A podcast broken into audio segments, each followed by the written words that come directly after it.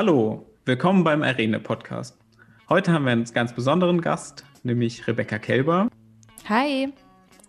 Genau, und über was reden wir denn jetzt in der kommenden Stunde? Wir reden über meinen Weg zu Irene und durch diverse Irene-Institutionen. Genau, dann geht es ja auch um Journalismus und wie du zu Journalistin geworden bist. Und dann geht es um Krautreporter, für die ich jetzt arbeite und ganz viel über Ungerechtigkeit, worüber ich hauptsächlich schreibe. Und darüber, was das mit Irene zu tun hat.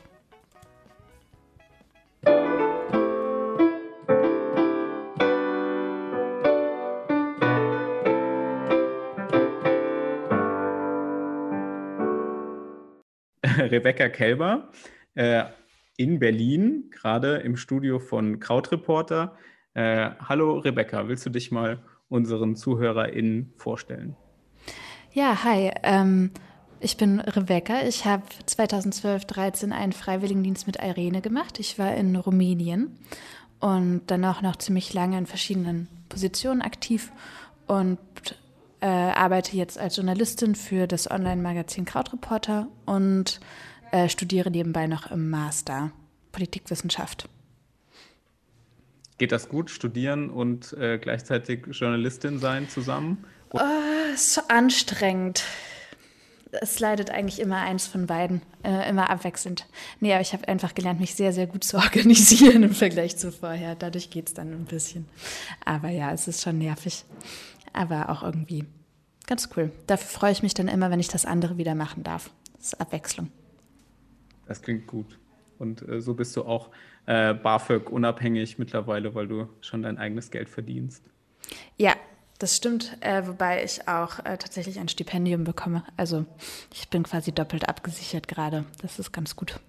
Ah, gut. Ich will jetzt nicht zu weit vorweggreifen in unserem Gespräch weil wir da eigentlich gesagt haben, wir sprechen da ein bisschen später noch drüber, aber du bist ja bei Krautreporter für Wirtschaftsjournalismus zuständig und sprichst auch, also sprichst in deinen Artikeln, die du schreibst, auch viel Themen wie äh, Ungleichheit, Ungerechtigkeit, ist das abgekürzt, ja, Ungerechtigkeit, Ungleichheit, kann man das so sagen? Ja, ja, auf jeden Fall. Das kann man schon so sagen. Genau, okay. Aber bevor wir uns mal dahin arbeiten, Erzähl doch noch mal erstmal, wie bist du eigentlich zu Irene gekommen und was genau hast du denn mit Irene gemacht?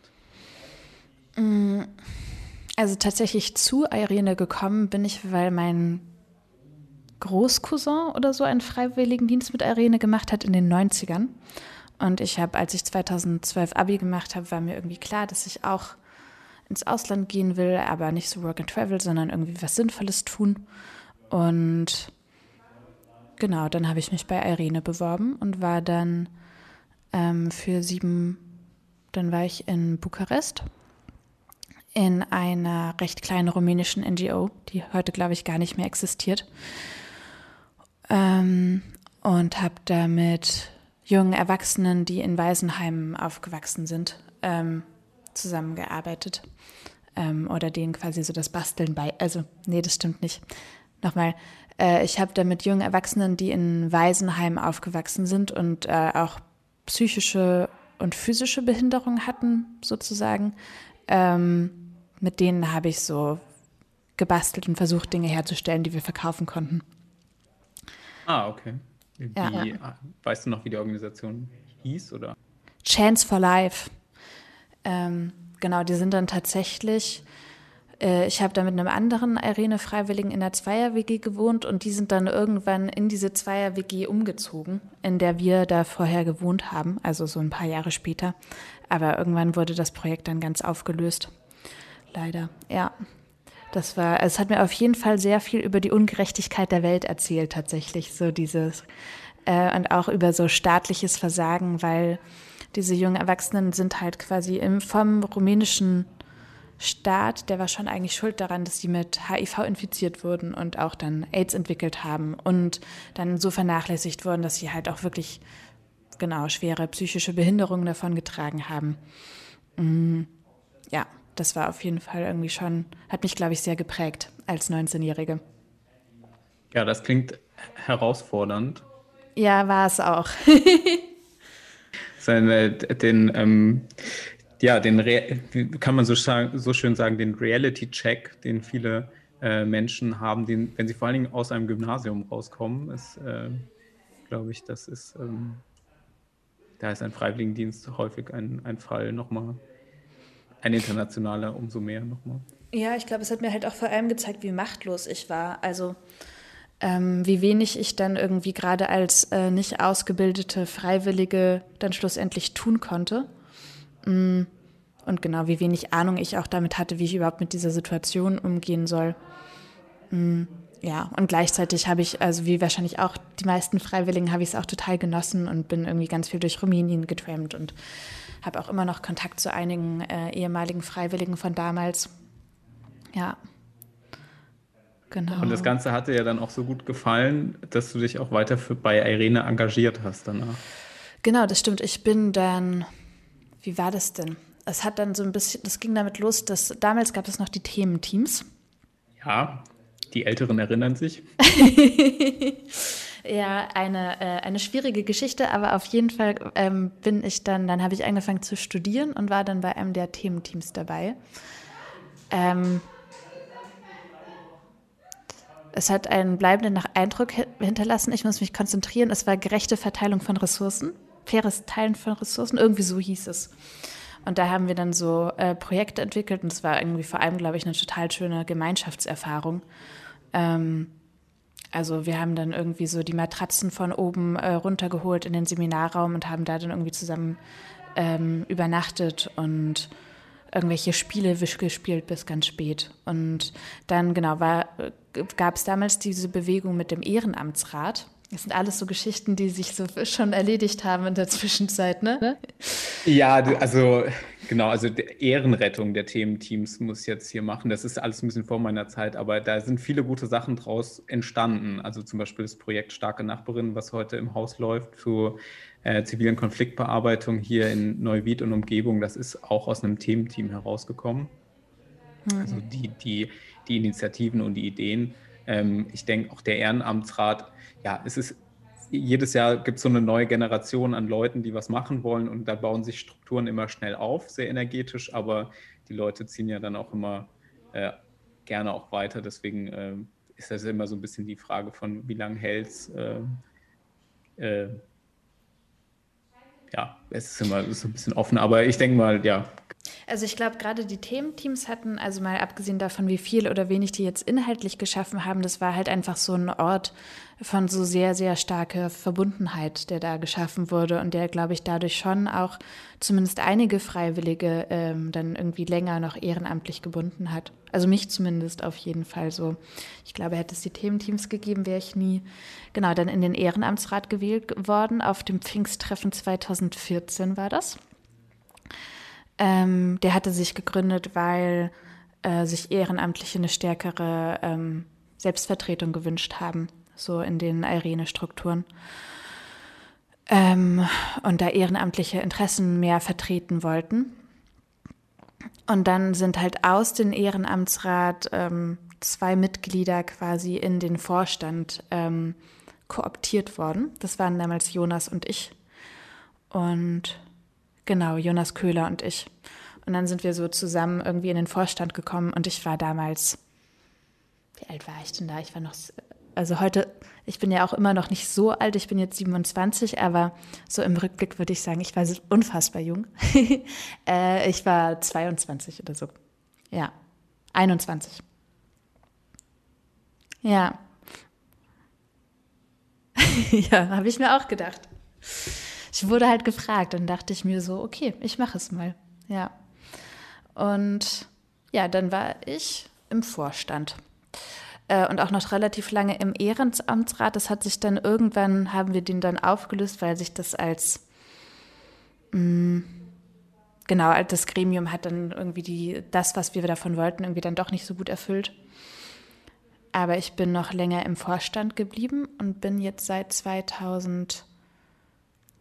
2019 nicht mehr im Vorstand. Seit Januar 2019. Genau, das heißt, das waren schon fünf Jahre. Ja. Ja, wenn ich mich nicht vertue mit den, mit den Zeiten. Ja. Und äh, dann halt sehr viele, genau, sehr viel Gremienarbeit irgendwie. Das war irgendwie gar nicht so geplant. Also ich hatte jetzt nicht gedacht, dass das das ist, was ich gerne in meiner Freizeit ehrenamtlich machen möchte. Aber ja, das hat sich dann irgendwie so entwickelt. Und so eine Vorstandssitzung besteht halt darin, dass man dann irgendwie so zu siebt, acht, ein Wochenende lang die ganze Zeit in einem Raum sitzt, unglaublich viel Kaffee trinkt, irgendwelche Kuchenstücke isst und mit zwischendrin halt Mittagessen und äh, intensive Debatten führt. Und es ist wirklich sehr, ähm, und davor halt irgendwie, vor allem auf der Zugfahrt dahin, diese ganzen Vorlagen, die, ich weiß nicht, ob du auch Vorlagen schreiben musst, aber genau, diese ganzen Vorlagen dann lesen und dann da reingehen und so ähm, diskutieren.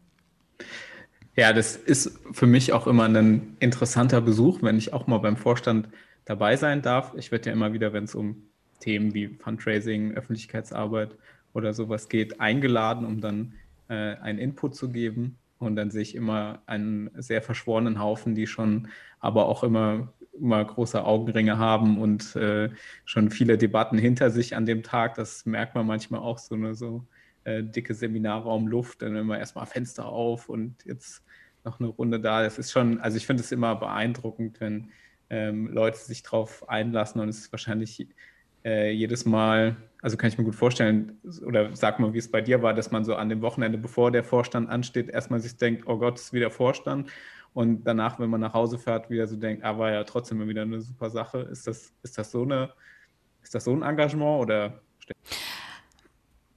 Ich glaube, das würden unterschiedliche Vorstandsmitglieder ganz unterschiedlich beantworten. Tatsächlich war das oft so, Jonas und ich haben es dann auch ziemlich gut verstanden und wir haben dann oft auch einfach noch richtig lange geredet und ähm, so im Rückblick finde ich das völlig absurd, aber ich glaube, wir haben echt oft bis irgendwie so drei Uhr früh dann noch ge gequatscht und sind irgendwie so durch die Gegend gelaufen oder haben noch ein Bier getrunken oder so.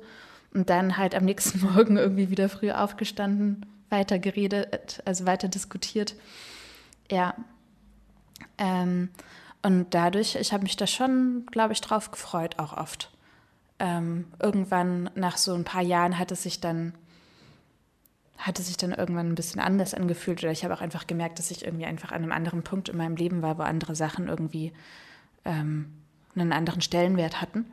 Deswegen da hat es sich dann ein bisschen verschoben, aber es gab auf jeden Fall eine Zeit, wo das auch total identif äh, identitätsstiftend für mich war. Ich ganz vielen Leuten das erzählt habe, dass, ich das mache.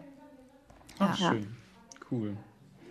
Ja, nächstes Jahr sind ja wieder Wahlen. So, man mhm. hat jetzt einen Prozess gestartet, auch ähm, weiter den Diversity-Prozess äh, bei Irene und jetzt im Hinblick auch auf den Vorstand voranzutreiben. Voll gut. Genau, dann kann man, also für alle Leute, die jetzt den Podcast hören, sind da herzlich eingeladen, äh, sich mit Vorstandsarbeit bei Irene auseinanderzusetzen und äh, es ist eine, eine gute. Ja, und ich glaube, also es ist tatsächlich total. Es ist so eine Mischung, weil es ist, glaube ich, so eine Art von Engagement, die, also zumindest als 21-Jährige, die, glaube ich, sehr, sehr selten ist ähm, und wo man dann irgendwie schon auch so ein gewisses Verantwortungsgefühl äh, hat irgendwie und gleichzeitig die Sachen ja auch nie so in der Tiefe durchdringen kann. Ähm, das ist irgendwie voll spannend, das mal so zu erleben und das dann halt natürlich trotzdem zu versuchen, dem irgendwie gerecht zu werden. Ähm, und man, ja, man lernt sehr viel über Irene, Entwicklungszusammenarbeit, Freiwilligendienste. Und ja, es wäre auf jeden Fall super. Also ich weiß nicht, ich weiß gar nicht, wie es jetzt ist. Ich glaube, es hat sich ein bisschen verändert irgendwie in den vergangenen Jahren, aber als ich das gemacht habe, war das schon so, dass wir so einen sehr großen Bias hin zu eh ehemaligen Freiwilligen hatten. Ähm, und dass das auch so ein bisschen ein Problem war, weil wir dadurch einfach nicht so den Bezug zu dem EZ-Teil haben, der ja, es war mir vorher auch gar nicht bewusst, wie groß der eigentlich bei Irene ist, wenn man irgendwie so als Freiwillige irgendwie ins Ausland geht und dann denkt man so, Irene besteht darin, äh, Friedens- und Lerndienste zu, äh, loszusenden und dann irgendwann so zu realisieren, okay, das ist so finanziell einfach ein ganz kleiner Teil und der größte Teil der Ressourcen fließt eigentlich woanders rein. Ja. Ja, also der, der, also des Geldes, sagen wir es mal ja. so. Ne? Also genau, das ist, muss man immer, genau, ich glaube, das ist das immer das Interessante bei Irene, dass es gibt, ist wie ein Haus mit vielen Eingangstüren und man läuft immer nur bei einer rein und denkt so, das ist es. Und dann guckt man von drinnen raus und merkt so, oh, ich kann ja in alle möglichen Richtungen rausschauen. So, und dann sieht man manchmal so, ach, guck mal, ach, die haben so ein großes Sahel-Programm. Oh, So, ne? Also das ist, glaube ich, ja, in der Kommunikation auch manchmal nicht so ganz einfach für uns immer so zu sagen, wie, äh, wie stellen wir uns denn jetzt dar, so, ne? Weil es mhm. ist einfach als Organisation, die auf verschiedenen Ebenen unterwegs ist, ähm, nicht einfach. Aber ich fand den, also ich kenne ja jetzt zwei Vorstände, den, wo du mit dabei warst und den aktuellen. Und ähm, mir hat es schon auch immer gut gefallen zu sehen, dass da wirklich, also nicht nur vom Alter her, sondern auch so von den Profilen der Leute, wirklich auch sehr unterschiedliche Leute gemeinsam gesessen haben. So, und ich denke, das ist auch eine Stärke letztendlich. Also so diese äh, United in Diversity Europäische Union Ansatz auf zivilgesellschaftlicher Ebene, um jetzt mal einen ganz großen Vergleich zu bedienen. Aber ja, also ich glaube, was auch generell so auch im Vergleich zu so anderen Sachen wirklich bei Irene, zumindest als ich noch aktiv war, sehr gut geklappt hat, ist, dass halt auch Frauen irgendwie zum Beispiel viel gesagt haben. Genau, ich glaube, dass so, ähm, ja, so People of Color gab es ja trotzdem jetzt im Vorstand damals gar nicht, aber ja. Ja, genau. Ich glaube, das sind genau mit, ähm, also so die die vom Gender-Standpunkt her, glaube ich, ist schon viel schon früh gemacht worden bei Irene. Also das muss man ja immer Verhältnis relativ sehen. So eine, ähm, genau, und ich glaube jetzt dieser, die, die Frage nochmal auch nach Menschen mit Migrationsgeschichte und Diversity und irgendwie Afrodeutsche, so ähm, aus diesen ganzen Perspektiven, ich glaube, da wird man jetzt versuchen, auch noch mehr in Zukunft ähm, auch einfach diesen, den Grundsätzen des Vereins gerecht zu werden, da ja auch äh, Internationalität irgendwie sich als, äh, als Ah, das ist tatsächlich auch was, was ich auf jeden Fall sehr lange so mitbegleitet habe. So diesen, ähm, am Anfang hieß es noch ähm, Rassismus. Das erste, das erste Seminar hieß, glaube ich, haben wir Antirassismus-Seminar genannt. Ähm, aber dann irgendwann war es halt der RKVP, der rassismuskritische Veränderungsprozess. Ähm, stimmt's? Stimmt's? Ja, genau, ja, genau, ja, der ja, RKVP. Genau, also genau, er ist, der RKVP. Genau, er ist, ein, also er ist eingebettet in einen großen Antidiskriminierungsprozess, der aber mit dem Schwerpunkt auf Rassismus begonnen hat und jetzt auch schon seit, ja, jetzt Mist, das müsst ihr jetzt eigentlich wissen, also 16, 17 seit, oder 15, 16, 17 offiziell läuft und ähm, eigentlich noch bis nächsten Jahr laufen sollte, aber jetzt überlegt man so ein bisschen wegen Corona, ob man es nicht nochmal verlängert, weil wir natürlich mhm. letztes Jahr und auch dieses Jahr ist natürlich wenig passiert mit ähm, Sensibilisierungsarbeiten, Seminaren und so konnte man, waren wir natürlich sehr eingeschränkt und ähm, das merkt man natürlich schon auch, wenn man zu sensiblen Themen arbeitet, braucht man einen Rahmen, der stimmt, sonst wird es einfach unangenehm und den konnte man mit den ganzen Hygieneauf Auflagen nicht immer erschaffen. Deswegen sind auch viele Sachen jetzt gerade, wie denke ich, überall. Ne? Vieles ist ja so ein bisschen gebremst worden durch Corona. Ja, ja, ja, voll. Ja, voll. Genau. genau. Ja. Aber, Aber das, das, war, das ist so meine, meine Irene-Bio. ähm, ja. ja. Ja, hoffentlich to be continued. Ne? Man, man, genau, die Tür ist ja immer offen für Rückkehren irgendwann. Mhm. Genau, aber jetzt kommen wir mal zur, zur Realität, zu dem, wo du ja jetzt auch gerade sitzt. Ähm, du bist Journalistin und arbeitest für Krautreporter und ähm, das wäre jetzt mal eine gute Möglichkeit, äh, Krautreporter. Ja, ich glaube, so Krautreporter war so das erste, oder der Kontext, aus dem das vielleicht Leute am ehesten noch kennen, ist, dass es so das erste Journalismus-Startup in Deutschland war. Also das hat ähm, sich ich glaube, es war 2014, 15 gab es so eine große Crowdfunding-Kampagne. Mm, und damals war Online-Journalismus noch viel mehr als heute. Einfach so sehr kurze Artikel irgendwie. Alles war ohne Paywall damals noch. Und es ging irgendwie darum, ähm, eine Bezahlschranke. Also, dass wenn du auf einen Artikel klickst, ähm, dass du dich einloggen musst und was bezahlen musst, um, um ihn lesen zu können. Das haben ja heute inzwischen eigentlich alle großen Nachrichtenseiten irgendwie. Zeit Online, Spiegel Online und so weiter. Und das war damals noch anders. Genau, auf jeden Fall haben sie sich äh, da gegründet mit dem äh, ambitionierten Versprechen, Journalismus anders zu machen. Und genau, inzwischen ist es halt mh, mm, äh, ich glaube, so was so ein bisschen das Alleinstellungsmerkmal ist, dass es so ähm, community-basierter Journalismus ist. Also die große Frage dahinter ist vielleicht so ein bisschen im Allgemeinen, so wie kann man irgendwie guten Journalismus im Internetzeitalter machen, für den Menschen auch bereit sind zu bezahlen. Ähm, genau, das und genau mit denen man dann leben kann, denn der Journalismus befindet sich ja irgendwie jetzt seit wahrscheinlich schon mehreren Jahrzehnten inzwischen in, in einfach einer Krise. Ne? Also so die Zeitungsauflagen gehen zurück, äh, auch die ähm, Werbeanzeigen äh, werden, es wird immer schwieriger, irgendwie zahlkräftige äh, Kunden zu finden, die der, bereit sind, irgendwie so Werbeanzeigen aufzugeben. Und so, genau, was macht man dann? Und Gradreporter setzt sich deswegen auch ganz bewusst von Werbung ab. Also es ist ein unabhängiges Magazin, es gibt keine Investoren in dem Sinne kein großer Verlag dahinter, aber auch keine wirtschaftlichen Interessen in irgendeiner Art und Weise. Und es gibt auch keine Werbung, sondern es ist wirklich ein, es ist eine Genossenschaft, die einfach von den Mitgliedern getragen wird. Das heißt, äh, alle, die möchten, können sich quasi einkaufen mit einem Bestandteil. Und dann gibt es auch einmal im Jahr eine Genossenschaftsversammlung, ein bisschen wie bei Irene, die, das, das Pfingsttreffen, das ja jetzt auch nie wieder nicht stattfindet. So richtig, denke ich. Digital, ja. Aber ja, äh, genau, auf jeden Fall. Und dann äh, werden da so die großen Leitlinien festgelegt. Wie so eine Mitgliederversammlung ein bisschen. Ähm, genau. Und die Idee ist halt, also das, der Claim von Crowdreporter ist, verstehe die Zusammenhänge und es gibt nur fünf Artikel die Woche und die sind dafür dann aber ziemlich lang und halt von auch nur relativ wenigen ReporterInnen geschrieben, die man dann dafür auch irgendwie gut kennt, die alle so ihren eigenen Themenbereich haben. Ja.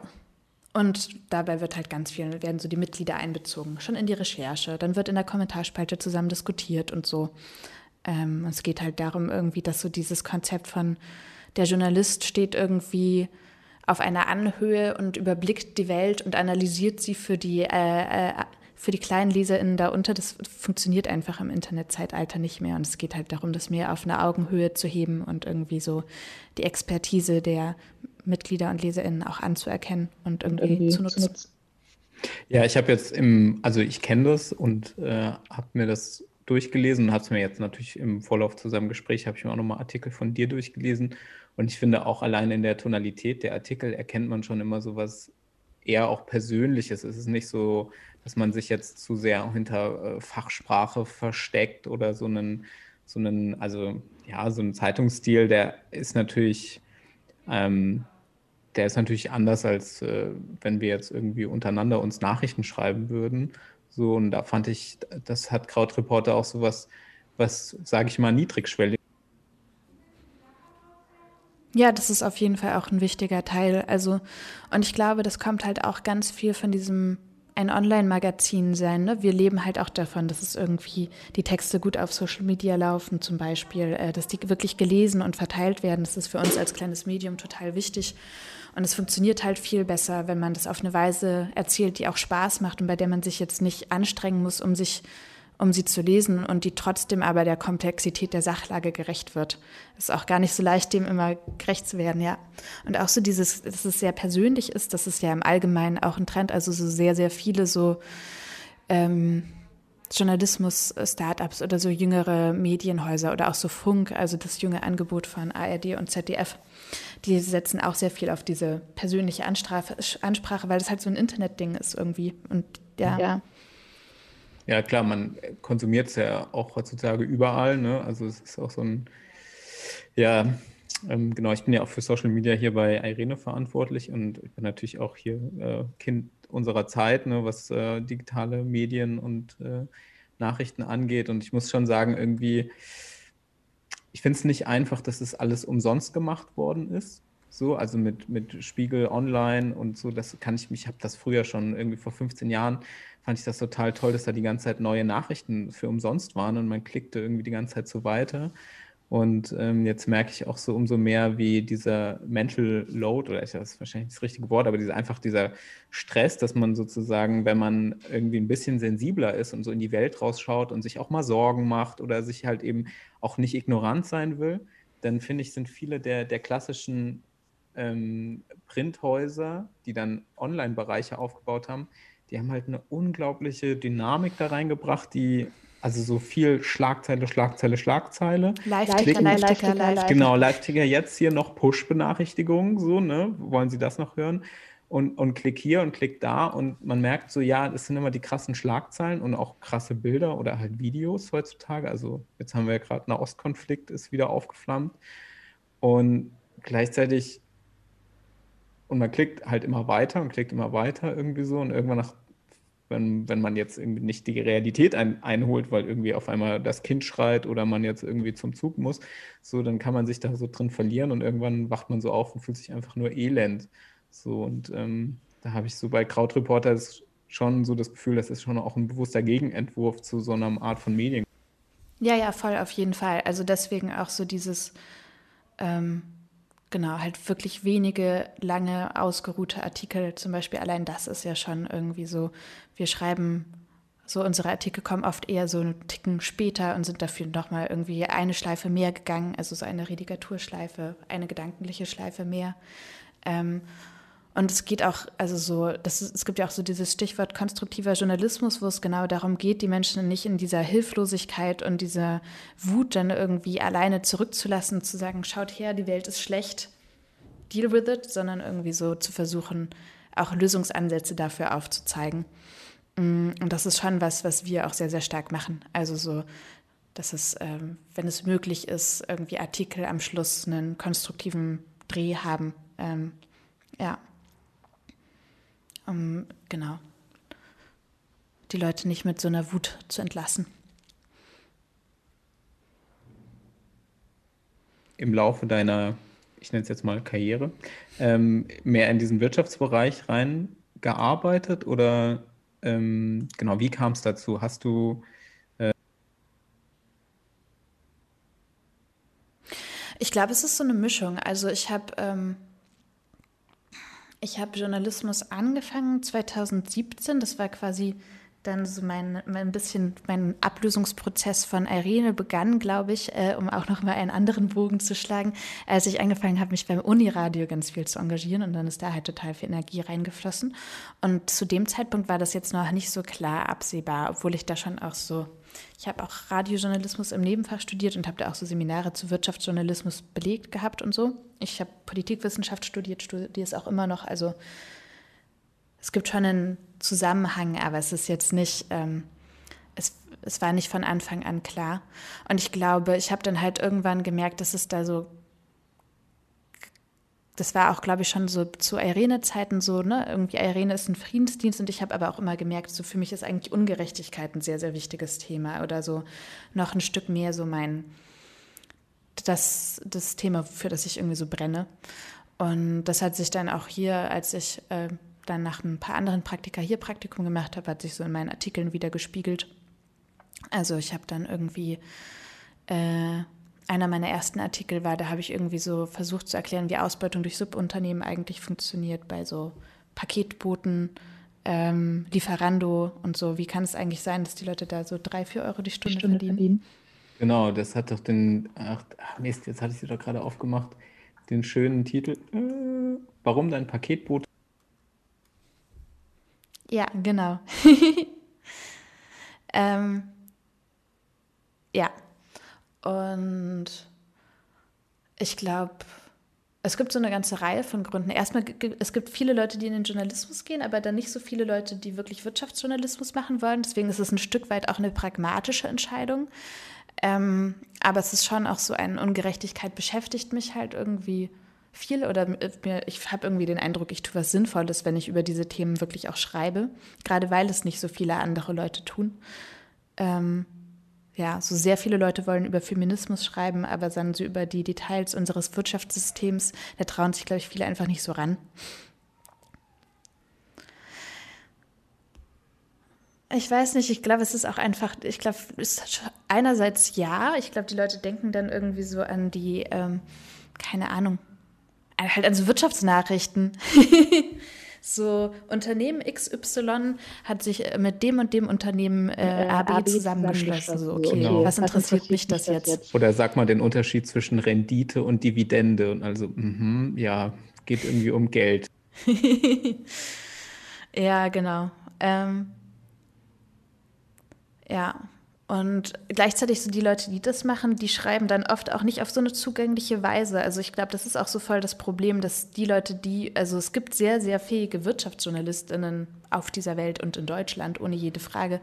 Ähm, sie schreiben halt meistens wirklich eher für so eine In-Group, also halt für Leute, die halt eh sich die ganze Zeit mit Wirtschaft beschäftigen. Und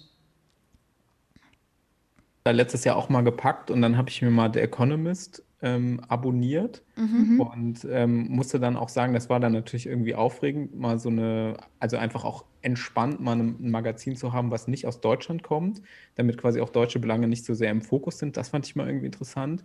Und das am Anfang, und das ist ja ein klarer Wirtschaftsfokus, aber da muss ich schon irgendwann sagen, hui, also das dann noch auf Englisch, da war ich dann doch auch häufiger mal, also die haben bestimmt auch den Versuch, dass es vielen Leuten erklären wollen, aber da bin ich auf jeden Fall nochmal auch äh, irgendwann ausgestiegen. Das war schon. Ja, ich glaube, viele Leute steigen schon, also das stimmt so, der, der ich meine, der Economist macht wirklich sehr guten Journalismus. Ähm, ich äh, lese die auch irgendwie sehr gerne. Aber das stimmt, das ist, es ist auch eher, glaube ich, ich glaube, das ist halt auch wirklich an so ein bisschen an so eine bestimmte Business-Elite gerichtet oder halt so an so Leute. Ich habe mal so ein Buch gelesen, In Light of What We Know, so ein Roman, der aus der Perspektive von einem Investmentbanker geschrieben wurde. Und da liegen dann überall, erwähnt immer so, dass überall so der Economist und die Financial Times, die liegen dann halt immer überall so rum bei diesen ähm, exzellent ausgebildeten Investmentbankern. Ja. Und genau. Aber sowas und gerade irgendwie, es gibt schon auch so, so zum Beispiel das Handelsblatt hat so ein junges Angebot, Orange heißen die. Mm, aber das ist dann sehr so, yay, Wirtschaft ist voll cool. Hast du nicht Lust, in Aktien zu investieren? Und das ist, mach mit.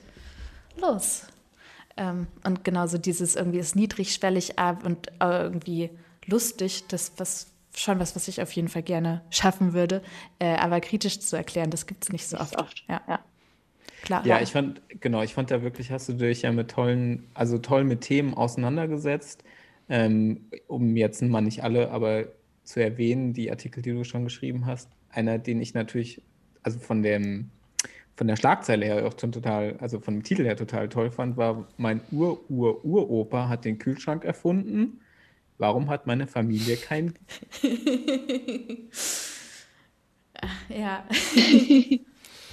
Genau, also für alle ZuhörerInnen, Rebecca's Ur-Ur-Uropa war Karl von Dinde.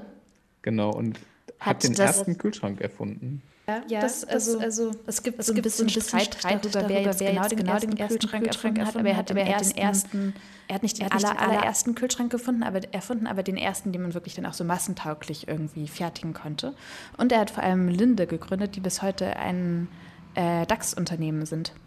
Ja. Ein sehr reicher Mann gewesen, mein Ur-Ur-Uropa. Ja, genau. Und du beschreibst das in dem Artikel sehr schön. Diese, also erstmal deine, deine Nachforschung dahin und dann auch, weil letztendlich ist es ja ein, ähm, ein Artikel über Familienunternehmen. Kann ich das, ist das richtig, wenn ich so sage? Mm. Ich hätte es nicht so gesagt, aber man kann es vielleicht so sagen. Wie würdest du es denn sagen? was ist denn so der Artikel? Na, ich glaube, in dem Artikel geht es eigentlich so um das Glück oder das Unglück zu erben, bloß halt an einer sehr persönlichen Geschichte erzählt, in Bezug auf ein Unternehmen. Also, es geht so darum, so, warum habe ich nicht geerbt? Ähm, was ist schiefgelaufen? warum bin ich nicht reich geworden? Hm, ja. Also, es ist auch okay, äh, ich habe immer ja, ich habe immer den Impuls, mich rechtfertigen zu wollen, zu sagen, ähm, ich wollte auch gar nicht unbedingt reich werden. Das war jetzt nicht der, der Punkt, sondern ja.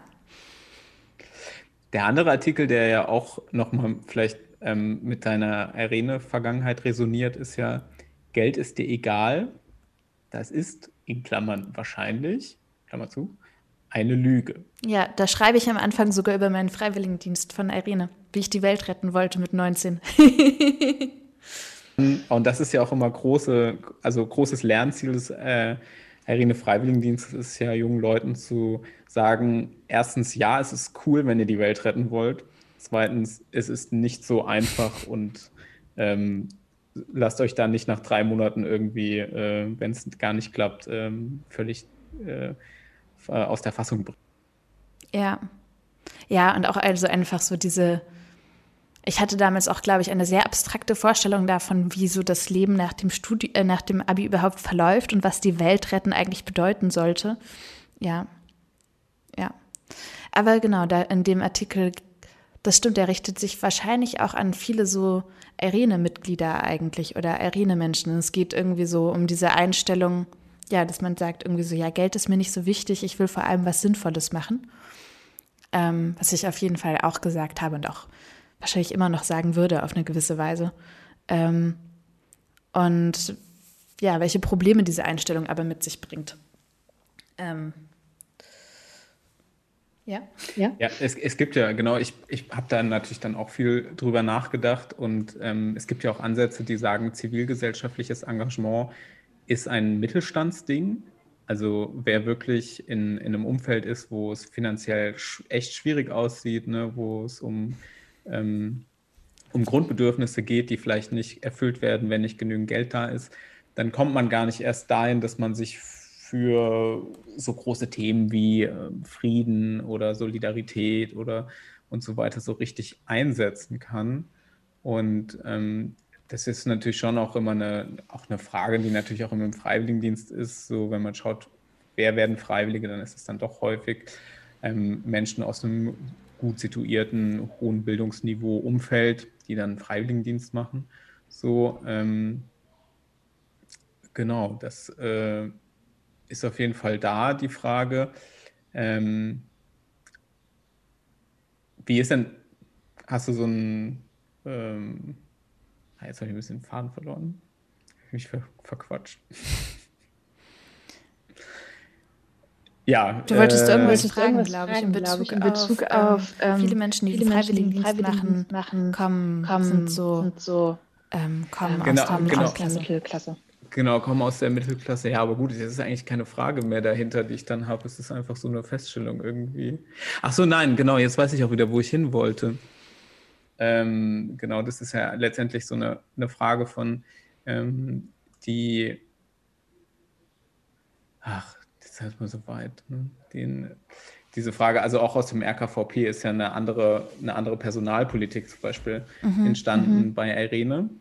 Und ähm, das ist ja auch so ein, so ein Punkt, wo ja auch so, das hatten wir im Vorgespräch auch schon so besprochen, dass du gesagt hast, es gibt ja so zwei, zwei Tendenzen ähm, oder sozusagen es gibt diesen sehr modernen Teil von, dass über Social Media viel über Feminismus gesprochen wird, über andere Diskriminierungsformen. Transgender ist ein großes Thema und dass vielleicht so ein bisschen die, die klassischen, in Anführungszeichen, linken Themen wie Solidarität und und äh, Einkommens- und soziale Gerechtigkeit, die halt viel mehr über so einen Wirtschaftshebel funktionieren, dass die halt in so einen Hintergrund geraten. Aber du sagst so, für dich ist es eigentlich, wenn man auf einem Weg zu einer, zu einer gerechteren Gesellschaft gehen, wenn man den Weg zu einer gerechteren Gesellschaft gehen will, muss man eigentlich beides bedienen. Ja, also ich würde die These aufstellen, so ganz viel von, diesen, von dieser Identitätspolitik-Diskussion kommt ja aus den USA und in den USA sind halt so klassischerweise sozioökonomische Themen oder quasi so gerade so diese ökonomische Komponente nicht so groß, auch einfach weil die nicht so eine äh, lange Gewerkschaftstradition haben wie Deutschland zum Beispiel. Mhm.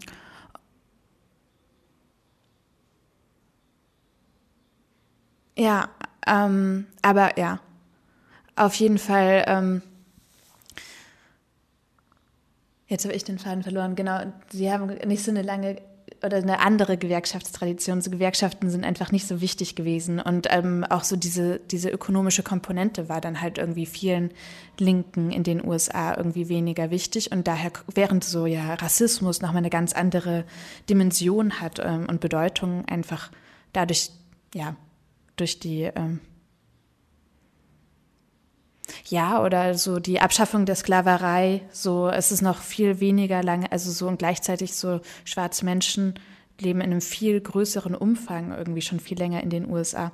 Wie auch immer, auf jeden Fall, dass deswegen so diese kulturelle Dimension irgendwie mehr in den Vordergrund gerückt ist. Aber ich würde sagen, dass sich das vielleicht auch gerade so in den USA ändert. Also so jetzt auch mit Biden zum Beispiel, der schon auch irgendwie eine ganz andere Politik fährt, ähm, auch Wirtschaftspolitik irgendwie, wo es viel mehr auch darum geht, irgendwie, ähm, mm, dass alle irgendwie Geld bekommen sollen, wenn sie Kinder haben zum Beispiel. Irgendwie, der hat ja ein Kindergeld wieder eingeführt und so. Ähm, naja, auf jeden Fall führt das, glaub, hat das sich, glaube ich, so ein bisschen auf Deutschland übertragen mit, diesem, mit dieser kulturellen Komponente und darüber ist so die ökonomische vielleicht wirklich so ein bisschen verloren gegangen, aber ich glaube, dass man das eigentlich zusammendenken muss. Ähm, ja. Ist es, ähm, kommen ja. wir da wieder auch zu dem Punkt, wo man sagen kann, weil Wirtschaft und ähm, sowas also ich, ich denke ja, so Social Media läuft ja viel über Polarisierung, ne, über Zuspitzung, über äh, I stand with Israel, I stand with Palestine, also mal schnell Partei ergreifen. So, ähm, und, und das geht natürlich ja bei Identitäten auch prima, so, ne, weil man kann natürlich dann sagen, hier, du weißt nicht, wie sich anfühlt. Ich als migrantische Frau in Deutschland lebend, ich habe die und die Probleme und ähm, und das ist ja auch, genau, und es ist ja wichtig, dass es thematisiert wird. Sorry, ich habe dich gerade nicht gehört. Äh, ich wurde angerufen. Mein Handy war mit meinem Mikro verbunden. Ähm, genau, also sozusagen, aber du sagst sozusagen, also das, das Zusammenführen ist wichtig und der, der, der sozioökonomische Teil, den wieder her hervorzuheben, weil das wäre jetzt meine, das ist meine Einstellung, man muss, muss sagen, ob die Details, schon das Gefühl habe, dass das natürlich eigentlich wieder mehr zu diesem Zusammenwachsen, Solidarität, Gemeinsamkeiten erkennen führt. Weil Identitätspolitik speist sich ja aus Unterschiedlichkeiten, so ne, aus, die dann, wenn sie weitergetrieben werden, auch polarisierend sein können oder halt eben ja, auch ich sind. Glaube, ne? also, so sozioökonomische Fragen, äh, also so klassische marxistische Positionen spiegel, speisen sich schon auch aus Unterschieden. Ne? Aber du hast also die, die Bourgeoisie ist halt viel geringer als irgendwie der Anteil von, ähm, von weißen Cis-Männern in der Bevölkerung. So, ähm, und klar, also ich glaube, es ist halt wichtig, dass man sich da nicht zu sehr in so Grabenkämpfe irgendwie ver verficht. Und gleichzeitig glaube ich, dass es total gut ist, dass wir irgendwie jetzt viel über Gleichberechtigung und über Rassismus und auch ja, vielleicht hoffentlich auch auf eine richtige Art und Weise, teilweise zumindest über Antisemitismus reden, ähm, weil das ja auch einfach reale Erfahrungen sind, die Leute machen und auch schon früher gemacht haben und die einfach keinen Platz hatten. Und ich würde halt immer argumentieren, dass sich diese anderen Diskriminierungsformen ja auch voll in so einer sozioökonomischen Komponente niederschlagen. Und ja, ich glaube, es ist halt auch wichtig, irgendwie so Klassismus als, äh, als kann man ja auch genauso betrachten. Ne? Ist auch irgendwie eine Diskriminierungsform, sozusagen. Leute, die irgendwie aus ArbeiterInnen-Familien kommen, haben viel weniger, gehen also viel, viel seltener irgendwie an die Universitäten. Ähm, werden wahrscheinlich irgendwie härter arbeiten, weniger verdienen. Also da gibt es ja total viele und gleichzeitig auch so ein so andere Leute machen sich über ihre Lebensweise lustig und erzählen irgendwie, das sei das sei jetzt nicht der richtige Umgang. Das ist ja genau. Oder was ja mal gerne gemacht wird in der Gesellschaft ist so, guck mal, die haben es hart, da sind sie aber selber ja. dran schuld. So, das ja. ist, glaube ich, der, das ist so ein sehr reaktionäres Manöver, das wir, glaube ich, viel gefahren wird, dass man immer, wo man manchmal die Ungerechtigkeiten nicht sehen will und dann sagt man immer so, ja, das stelle ich mir schon blöd vor, aber sollten äh, sie sich halt einfach mehr anstrengen. So. Und das, das genau, so. genau. Und ja, wenn du dann halt auch nicht pünktlich bist, dann kann es ja auch nichts werden. So, ne? also, aber das ist so ja, das greift ja total ineinander, weil das auch das sind dann ja Sachen, die irgendwie genau, wo man halt irgendwie den Kontext irgendwie angucken muss und so, wer hat welche Möglichkeiten und so als, ähm, genau, weißes Mittelschichtskind, äh, das behütet aufgewachsen ist, dann sind, hast du einfach ganz andere Dinge mitbe äh, mitbekommen. Ähm, und das gilt halt aber auch im Vergleich zu einem weißen Arbeiterkind so. Ja. Und ja, ich finde es auf jeden Fall wichtig, also so ist es auf jeden Fall so mein Anliegen, diese Dimension irgendwie stärker in den Fokus zu rücken. Aber ich würde sie jetzt nicht gegen Feminismus oder so ausspielen wollen. Also ich würde mir, ja.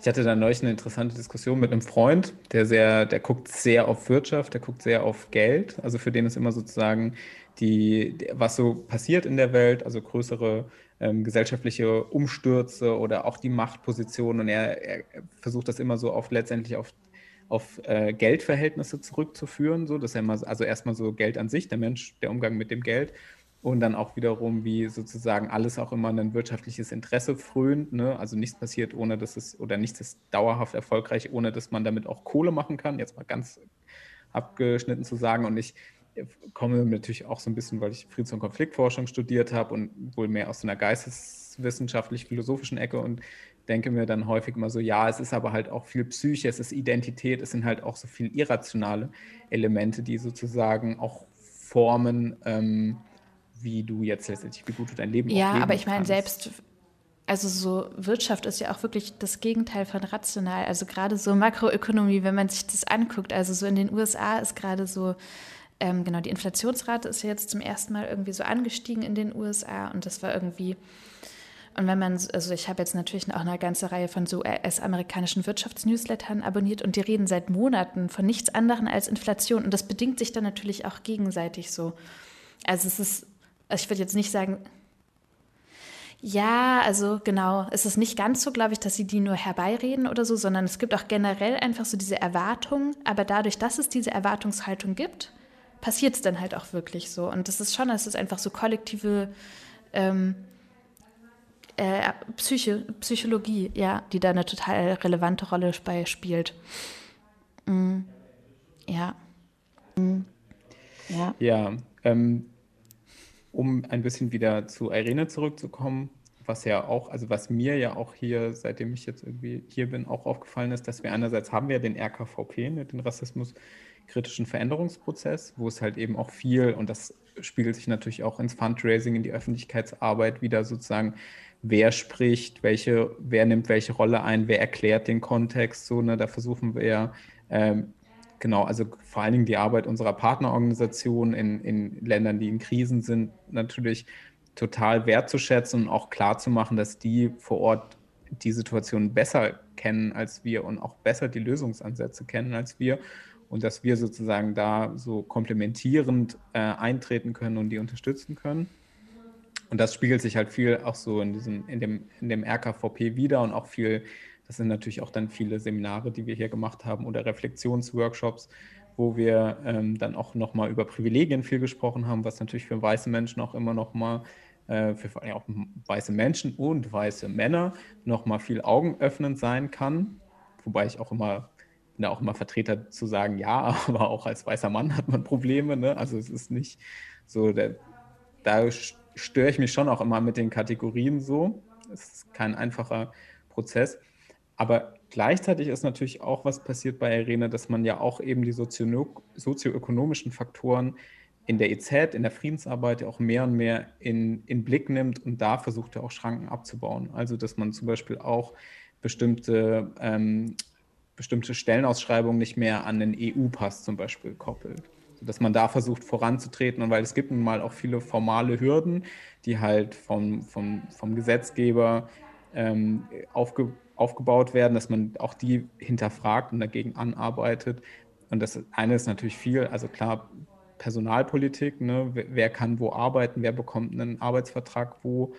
Ähm, das geht aber auch bei uns noch ein bisschen weiter, dass wir natürlich auch uns zum Beispiel einsetzen, dass so EZ-Ministerien auch jetzt nicht mehr jeder Antrag hm. nur auf Deutsch geschrieben sein muss, sondern hm. dass der halt eben auch mal auf Englisch geschrieben sein kann, weil das natürlich nochmal ganz andere Leute auch viel mehr ähm, befähigt, da ihre, ihre Expertise ungefiltert einzubringen und nicht quasi immer durch eine, durch eine deutsche ähm, Person, die es dann aufschreibt. Ja, voll. Und ich meine, schlussendlich, das ist dann ja so ein Punkt, wo das dann halt doch auch wieder ineinander greift, ne? Weil dann, also ich erinnere mich, dass das gerade am Anfang so auch und wahrscheinlich auch immer noch voll die Diskussion war so, ja, inwiefern sind wir denn da jetzt auch in der Gatekeeper-Position? Also und können und dann schlussendlich hängt es dann auch, egal wie sehr wir versuchen, irgendwie so unsere Partnerorganisationen irgendwie mit einzubeziehen, schlussendlich hängt es dann ja doch immer von, also einerseits von den Behörden, aber dann halt auch davon, wie wir die Anträge schreiben, ab, ob jetzt die Mittel bewilligt werden und ob die Leute das Projekt machen können, das sie wollen, ob sie ihr Gehalt bekommen und so. Und das sind dann ja auch wieder, da greift es ja auch total ineinander. Ähm, aber ich kann schon auch den Punkt verstehen. Ich habe neulich äh, zum ersten Mal einen Text gelesen, der, wo so, wo nicht die ganze Zeit über weiße Männer, sondern über weiße Frauen geredet wurde. Ich fand das total interessant. Es war, äh, ich weiß es gar nicht mehr, äh, irgendein amerikanisches Medium war das. Und es ging so darum, dass sich weiße Frauen oft auf die Seite von weißen Männern stellen und nicht auf die Seite von schwarzen Frauen, also gerade in den USA. Und ich fand das richtig interessant, weil ich mich, mich dann zum ersten Mal auch wirklich selbst angegriffen gefühlt habe und so dachte so, hä, aber ich bin doch gar nicht wie diese weißen Frauen, über die ihr hier schreibt. Und dann konnte ich also, ja, ähm, ja. Ähm, ja. ja. es ist, ähm, ja, es ist, genau, ich finde, das ist halt bei diesen, das ist nochmal auch so der Frage nach Identitätspolitik, dass ich ein weißer Mann geworden bin, das ist einfach passiert, dafür kann ich nichts. Und ich kann es auch nie ändern, ne? Also so, man muss natürlich sagen, ich, ich bin ja nicht blind, ne? ich gucke auf die Welt und muss sagen, ja, im Vergleich habe ich da Glück gehabt. So, ne? Aber letztendlich kann ich es nicht ändern. Und wenn man Menschen da auf diese Position angreift, und das passiert nun mal schnell verkürzt, ne, im Vorbeigehen, wie das halt immer ist bei Kommunikation, wenn, wenn man sich nicht die, die Zeit nimmt, dann hat das schon auch so, ja, das kann auch verletzend sein. So. Also ich merke schon, und über Männer sich beschweren, also das ist, das ist die Gruppe, da kann man immer draufhauen. Also ich verkürze es natürlich, ne? Aber so ein bisschen so dieses, wenn ich, was ich auch so schon hier und da so höre, ne, also bei ähm, auch so in, in aufgeklärten Kreisen, so wenn man Männerbashing irgendwie so, das, äh, das geht immer. Und klar, dann machst du natürlich die Nachrichten mal an und dann siehst du wieder genügend Beispiele dafür, wo du denkst, ja, ähm, meine Gruppe ist ähm, ambivalent, wenn ich mich sozusagen, also wenn ich mich jetzt sozusagen hier sozusagen, so ich bin jetzt äh, Teil der weißen Männerschaft der Welt, dann sehe ich mir natürlich viele Leute an und denke so, oh, wenn das jetzt mein... Ja, ich glaube, in, in den Sozialwissenschaften gibt, nennt man das einen ökologischen Fehlschluss, wenn man äh, von der kollektiven Ebene auf die individuelle Ebene schließt. Also wenn man sagt irgendwie, okay, also so es gibt viele weiße Männer, die blöd sind, deswegen ist jetzt äh, jeder einzelne weiße Mann blöd. So, um es auch sehr, sehr verkürzt zu sagen. Äh, und es stimmt natürlich gleichzeitig, ne? Trotzdem hast du als, oder habe auch ich als weiße Frau äh, total die Privilegien, äh, allein mit meinem Pass. Äh, und das ist, ich finde es total wichtig, mir dessen bewusst zu sein und darüber nachzudenken. Ähm, und ich glaube schon, dass das auch irgendwie und ja, dass das irgendwie was bringt, ähm, aber ja, es ist manchmal in der Überspitzung ist es dann doch ein bisschen, kann es halt, kann es halt so ähm, übertrieben werden. Ja, genau. Also das ist natürlich so dieser, dieser klassische linke Marxismus hat natürlich immer auch so eine, wenn man von Klassen redet oder von, dann später sprach man ja dann viel von Schichten, so da, da ist natürlich auch so eine Bewegung möglich. So, ne? Und das ist, glaube ich, das ist halt der, der, Identität ist nun mal ja dann doch sehr fest, so, wobei natürlich auch da gibt es andere Ansätze, die sagen, so, auch das kann sich immer ändern. Ähm, aber so für eine, ja, für eine, für Konfliktverhalten ist es natürlich immer ein, ein Unterschied, ob man jetzt irgendwie äh, feste Akteure gegeneinander hat oder ob man eben doch sagt, so können wir, kann solidarische Begegnung möglich sein zwischen Akteuren, weil sie eben die Gleichheiten sehen oder halt auch eben die, eine neue Dimension aufmachen und sagen, okay, wir können nicht ändern, dass du eine schwarze Frau bist und nicht ein weißer Mann, aber wir können sehr wohl ändern, ähm, wie Einkommen verteilt wird, wer sich um Kinder kümmert. Ähm, Aber ich glaube, auch da geht es ja, es geht ja nicht schlussendlich um die Hautfarbe und das Geschlecht, sondern es geht darum, welche Diskriminierung mit Hautfarbe und Geschlecht einhergeht. Und das ist ja auch was, was sich ändern lässt. Und ich meine, gerade so der klassische Marxismus, der hat zum Beispiel auch so die ähm, Benachteiligung von Frauen als, äh, als Nebenwiderspruch abgetan. Ne? Also der, der, hat sich da nicht so besonders groß ja, drauf konzentriert, also so, würde ich mal sagen. Das, ist, das sind ja auch, da wurden dann halt also so mit dem Versuch, irgendwie so eine Einheit zu schaffen, wurden dann halt irgendwie die ganz realen und auch strukturellen Probleme vieler, ein Großteil der Bevölkerung irgendwie außen vor gelassen. So, ja.